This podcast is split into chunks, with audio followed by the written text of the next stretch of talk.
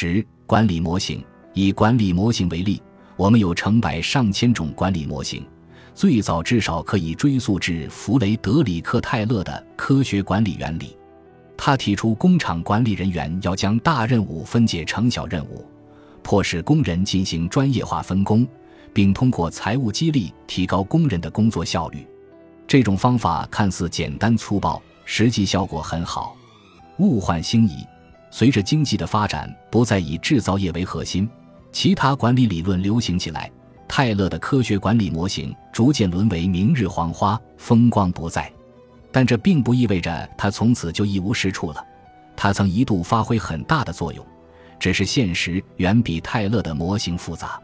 在现实中，一个模型至少需要经受下列因素的考验：一，随着越来越多的人知道你在用什么模型操纵他们，他们可能会决定不再回应你的激励措施；二，你的竞争对手在了解到你所运用的模型后，也会采用同样的模型，从而抵消了你的竞争优势；三，这个模型最适用的场景可能是工厂环境，而不是办公室或者技术环境。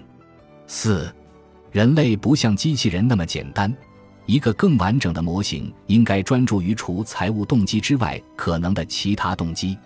显然，尽管泰勒的模型在一段时间内行之有效，但依然有其局限性。就像爱因斯坦的理论让牛顿相形见绌，更好的模型总会应运而生。可以说，雅各布斯的这本书就是一个警示故事，他告诉我们。倘若对模型的信任影响到我们在疆域内所做的决策，倘若我们强行将复杂的现实融入简化的模型，那么究竟会在现实中酿成何种后果？结论：地图历来是人类社会的一部分，它们是传递知识的宝贵工具。然而，在使用地图、模型和抽象概念时，我们必须始终清醒地意识到它们的局限性。顾名思义。以上这些工具都是复杂事物的简化版，其中至少有一个主观因素。我们还需要记住，它们只是诞生于某个特定的时刻。这并不意味着我们从此就不能再使用地图和模型。我们总得使用某种模型来简化这个世界，从而更好地与世界相处。我们不可能亲自丈量每寸土地。我们可以将地图作为指引，但不能让地图成为阻碍。影响我们发现新的疆域或者更新现有的地图。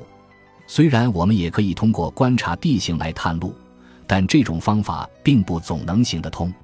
地图和模型可以帮助我们理解周围的世界，学会感同身受。缺陷并不妨碍它们成为有效的工具，为我们所用。